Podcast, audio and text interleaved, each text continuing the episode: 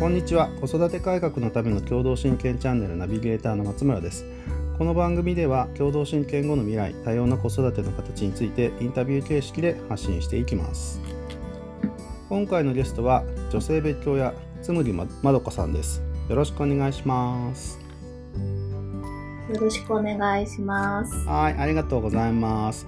えっと、まずですね、うん、まあ、まどかさんについてですね、僕の方から少し紹介をさせていただきたいと思うんですけど、えー、まどかさんはですね、えー女性別居はですね、なかなか少ないケースではあると思うんですが、日本においては少ないと思いますが、女性別居は大ということですね。で、えーなんと、えー連れ去り合い子供の連れ去り合いが起こってしまったと、えねーさらにさらにそこにはマレーシアという国も絡んでいるというなんとも大変なご経験をされているなという感じです。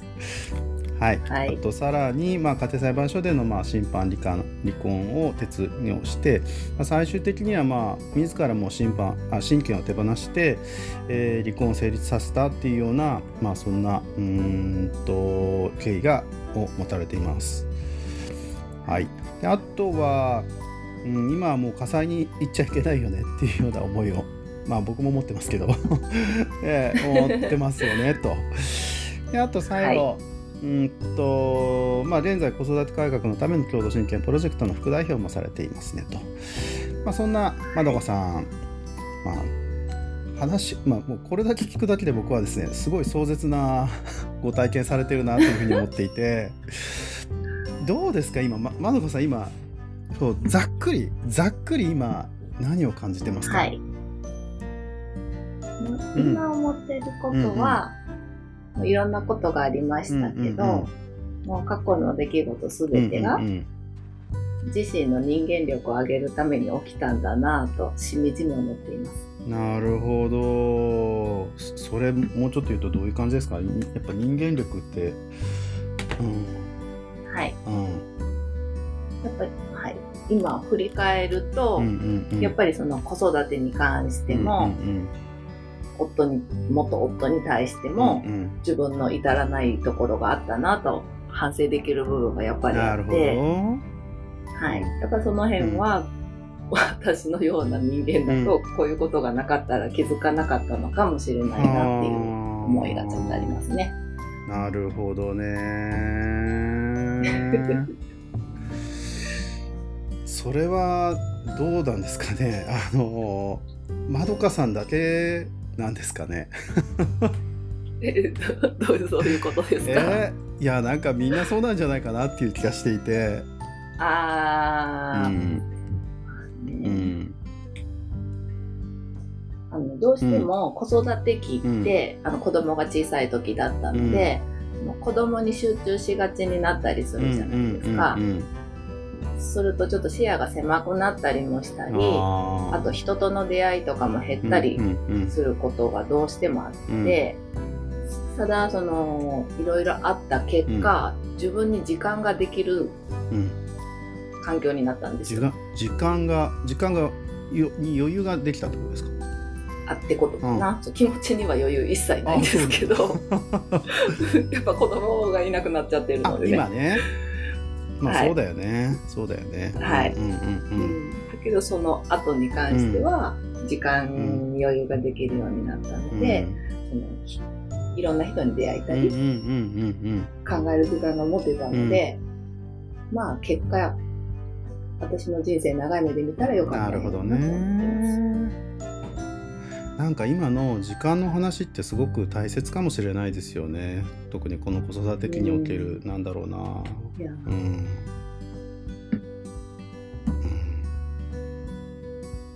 自分を見つめる機会っていうのがどうしても子育て期って減っちゃうのそうでですよね。すぐ何かしないといけないじゃないですか。わかるわかる。し仕事もそうだし家のこともそうだし、うんうん。パートナーのこともそううんだし、うんはい、なのでその辺を見つめられてよかったなとは思ってはいます。なるほど。ありがとう。なるほど。ありがとうございます。ありがとうございます。はい。ではちょっと本編の方に入っていこうと思うんですけれども、まあ、今回のテーマはですね、はい、このまどこさんの、まあ、ある意味壮絶とも思えるこの、えー、別居離婚ストーリーをもとにしてですね、まあ、女性別居が今感じていることにまあ焦点を当てて、まあ、時系列にお伺いをしていきたいなっていうふうに思ってます。はい、はい、で初回はまあうんと一番最初のもうこの連れ去り合いになっていくところなんですけれども、はい、連れ去り合い編で、はい、えっとまずそのどうえっとまあ家族構成とかあの子供とか、はい、その当時の状況っていうのをなんか教えていただいてもいいですか？はい当時は、うん、えー、元夫と私と、息子2人の4人家族でお家に住んでました。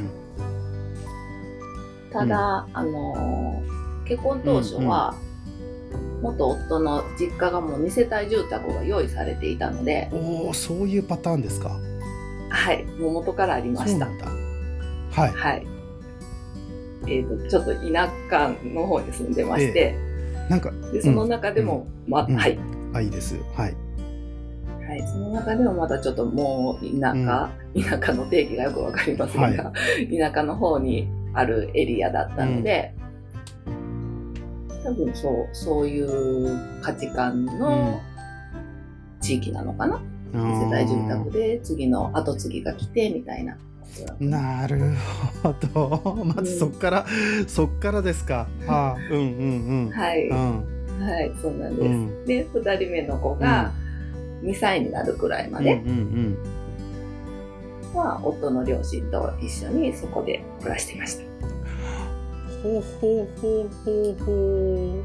あ、2世帯のそこに住んでたんだ。住んでました。ああ、ちなみにその時の、はい、あの心境ってそのねあの2世帯の家が用意されてる時のこうすみません女性の心境ってどういう、はい、まどかさんまあ女性というかまどかさんの心境ってどういうもんだったんですか？あーとうん私もその夫と同じ地区の出身にはなるんです、うんうん、ただ、うん、その後を継ぐとか、そういう感覚が多分薄い方ではあったので、うんうんうん、あそういう思考が強いお家なんだなって思いました。なるほど。はい、え実際にそのじゃあ2世帯に住むようになった時の気持ちっていうのはどういうような気持ちだったんですか？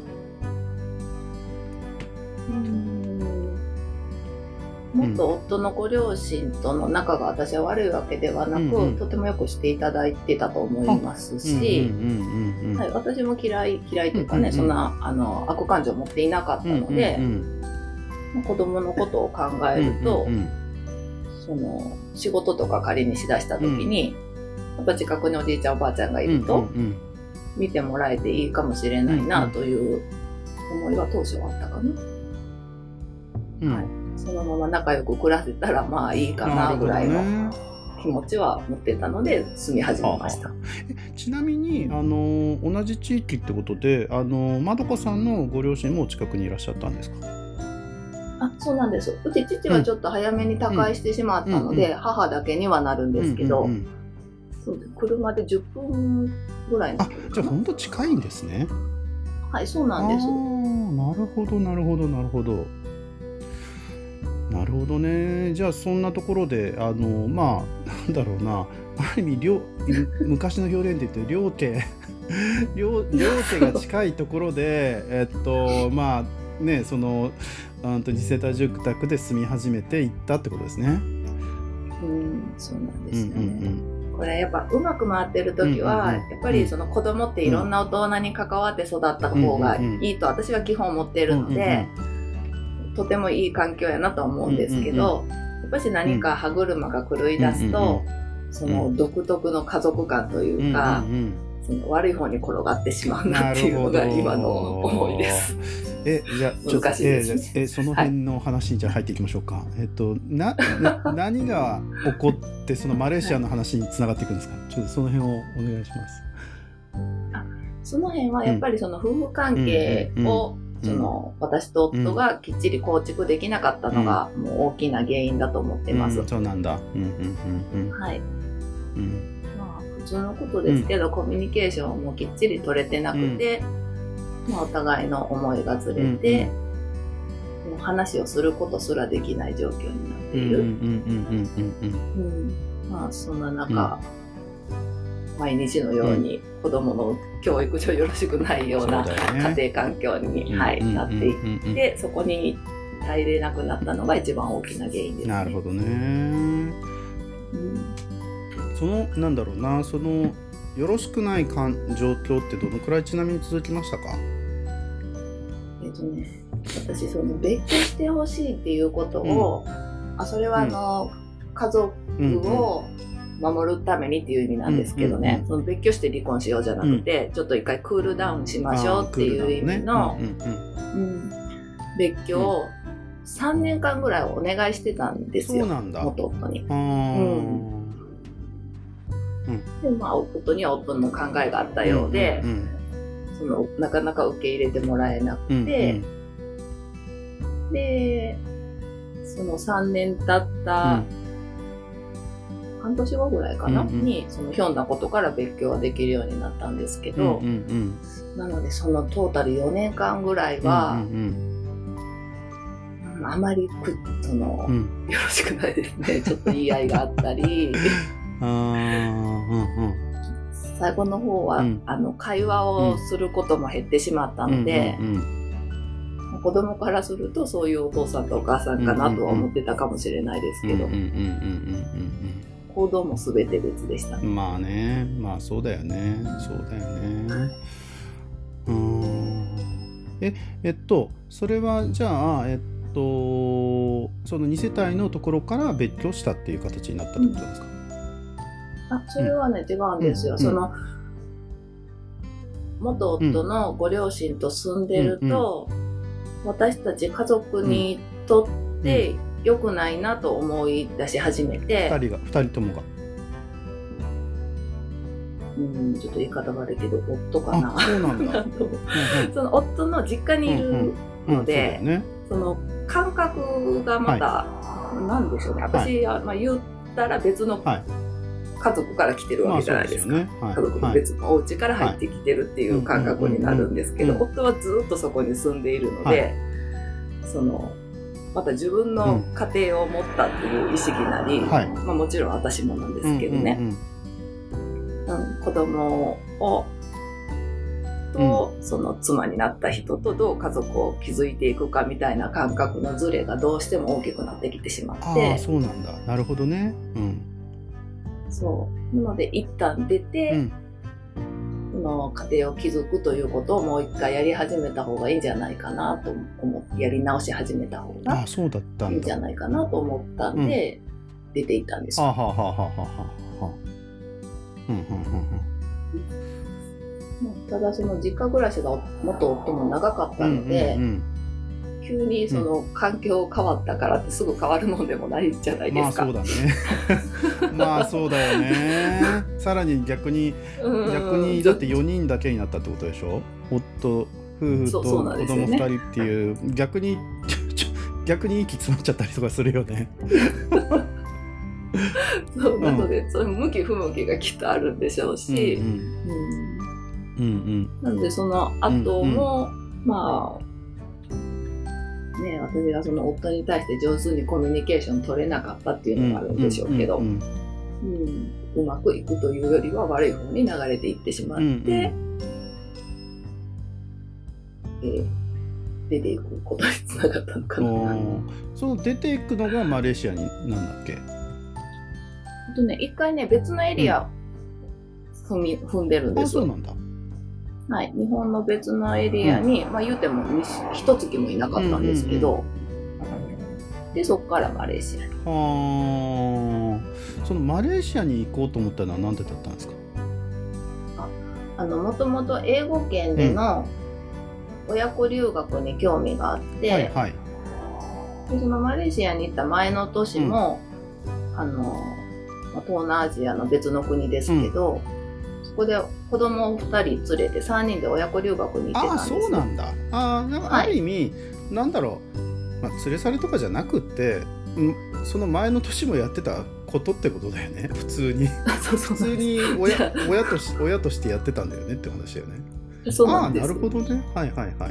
うんうんうん。でそこで少し、うん、あの一月ぐらい出たんですけど、うんうんうん、あこれは教育というか子供、うん、子育てにもいいなと思ってたので、他のエリアで1年なり、気に入ったら23年行きたいなという思いはあったのでなるほどね。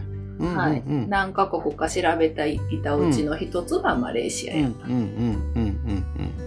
なのでそれなりになんとなく国の雰囲気とか、学校の雰囲気とかは分かった状態では行ってるんですけど、なるほどね、うんうんえそのそのマレーシアにその行った時あ違うそのまず一回踏んでるっていうその別居の時っていうのはその夫はい、夫とまあ話し合いで了解した上でってことだったんですか？それはどうだったんですか？いや違います。それ違うんだ、うん、はい。はい、うん、それこそ俗に移れ去りみたいな感じで出ていってるんだなって後で思いました。なるほどね。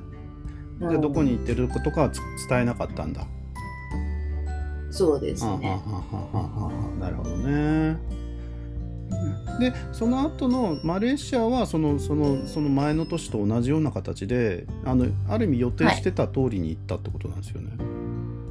はい、まあ、でもその次の年にすぐ長期のスパンで親子留学しようとは思ってなかったので、はい、なんとなくもうその、うん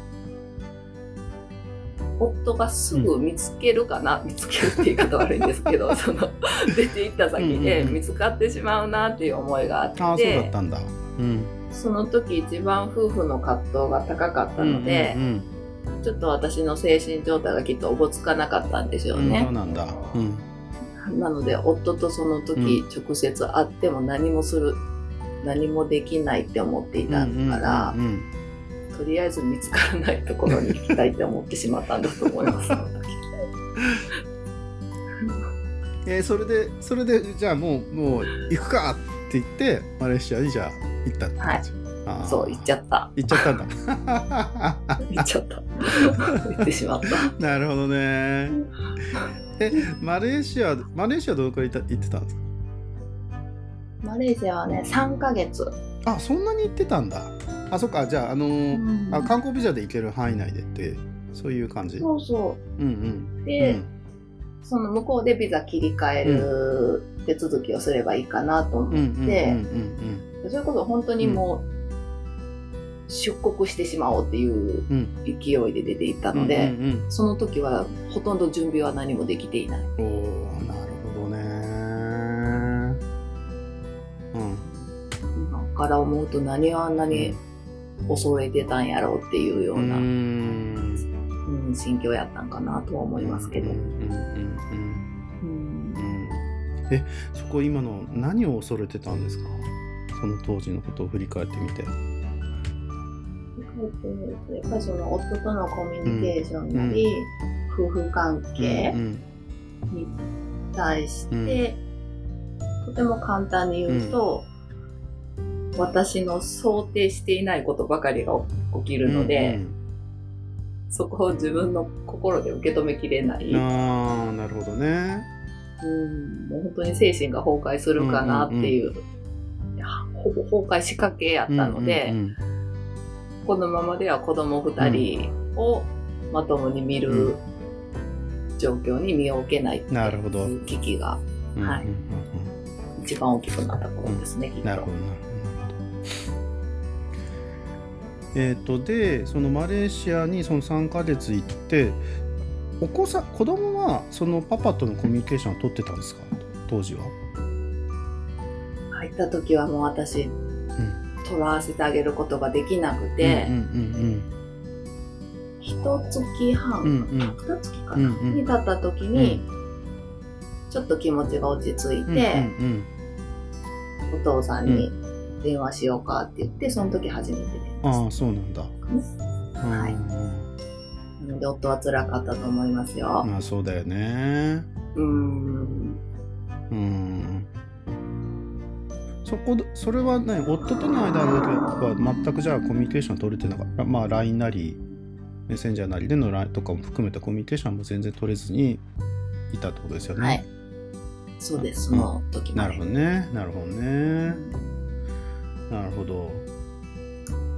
で、そこからどうなっていくんですか？そのコミ子供のコミュニケーションを取っていったりとかする中で。そこで夫と連絡が取れたので、そのもう一度私はその家族のことを考え直した方がいいっていう気持ちが強くなって、なるほど、はい、なので一回日本に帰って、まあ、夫と子供を会ってもらって、でお互いの気持ちがもし落ち着いているのであれば、今後のことについて話し合いができたらいいなと私は思ってたんです。ただその時そのことを素直に夫に話せなかったので、夫がどう思ってたかわかんないんですよ。まあそうだよね。だから子供だけ合わせに帰ってきて、うん、またどっか行くって思ってたかもだし、うん、うんうん、なので、うん、その辺も反省点ですね。きっちり自分の気持ちを伝えとけば。まあ本当にその、きっちり話さないまま出ていったっていうことに対する後悔。子供たちがね、マレーシアにいる間、父親の話を一言もしなかったんです。うん、そうなんだ。そうこれはもう絶対私に気遣って、うん、うん、話をせんようにしてるんやなっていうのが分かったから、うんうんうん、そのあたりから自自責の念に駆られるというか。なるほどね。うんえ、ま、でもいけないことをしてる。はい、なるほど。まのこさんは、えっと、今のそのマレーシアに行ったことも含めて、うん、子供にはどこまで何を伝えてましたか？でその逐一起きてることに関しては、うん、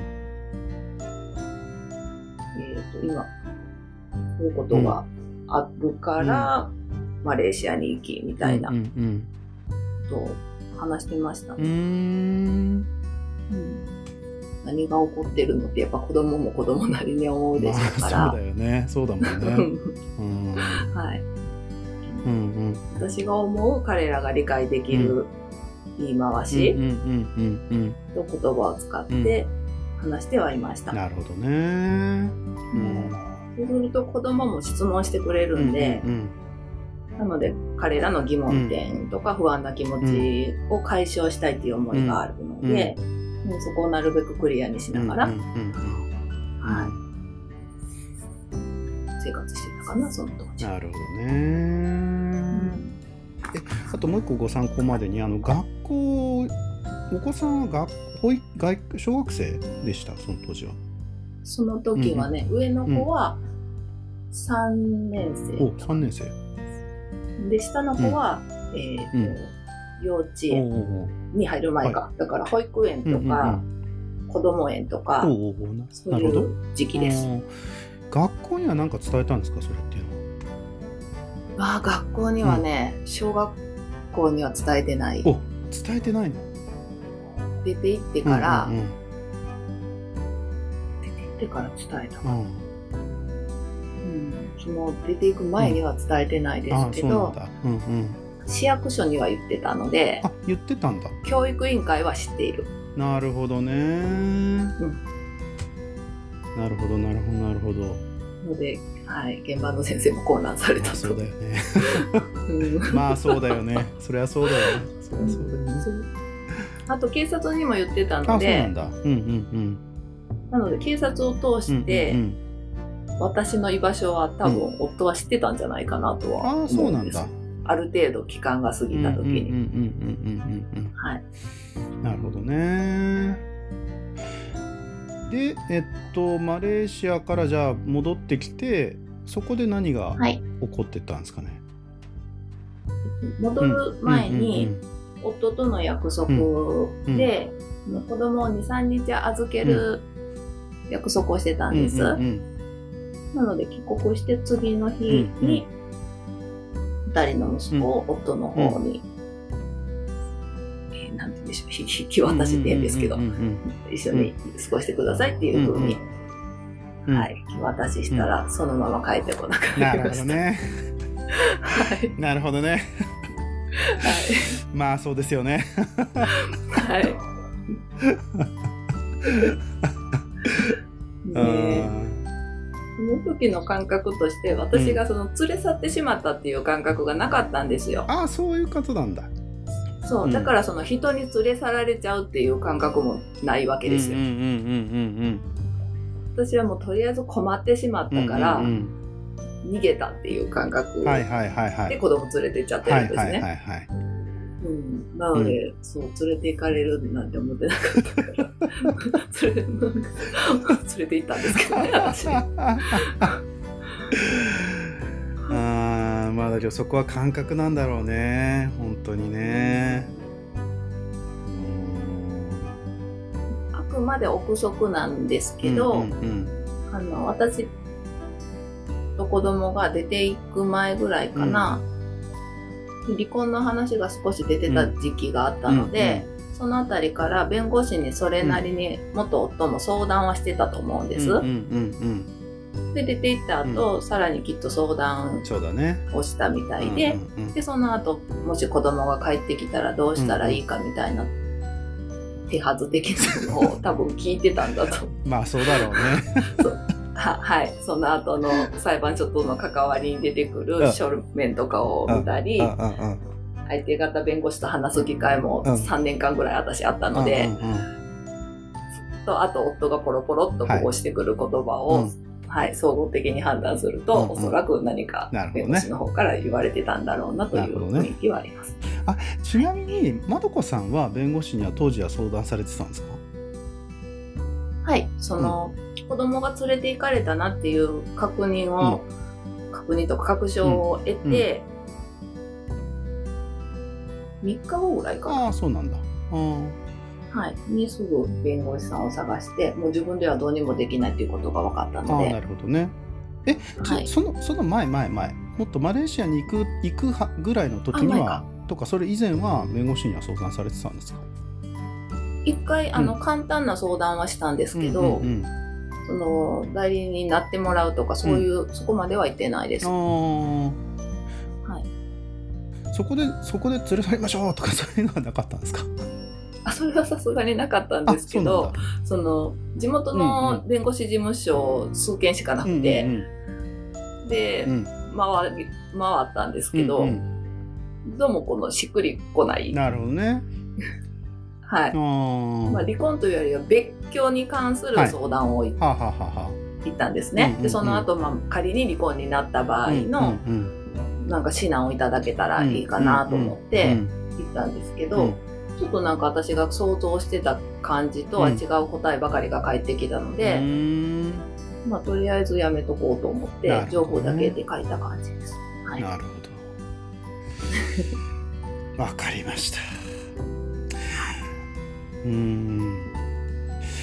じゃあ最後に今日このねこの連れ去り合い セクションなんですけど この連れ去り合いセクションについて改めて今何か感じてることってありますか、はもう当時の夫婦関係がそのままそういうお互いの行動に出て、で結局やっぱ子供を巻き込んでしまったなという反省点が大きいかな。ただその私が海外に行ってしまったことに関しては、後悔はしてないかもしれないです。あそうはい。やっぱ子供が体験できないことをかなり、まあ3ヶ月だけでしたけど、体験させてあげられて、で今話しても、えーと、簡単な言葉で言うと喜んでるんです。そのことに関してはね、こんなことできた、あんなことできた。こういった友達もできて、今もつながってたりもするので。いいね。はい、なので世界は広がったかなと。体験をしたということですね。はい。って思いたい。はい。ありがとうございます。じゃあ、えっと、はい、ありがとうございます。はい、はい、ここまで、今日、えっと、今回はここまでにさせていただいて、まあ、次回も引き続き、いつも今野さんに、えー、インタビューさせていただきます。ありがとうございます。はい、ありがとうございます。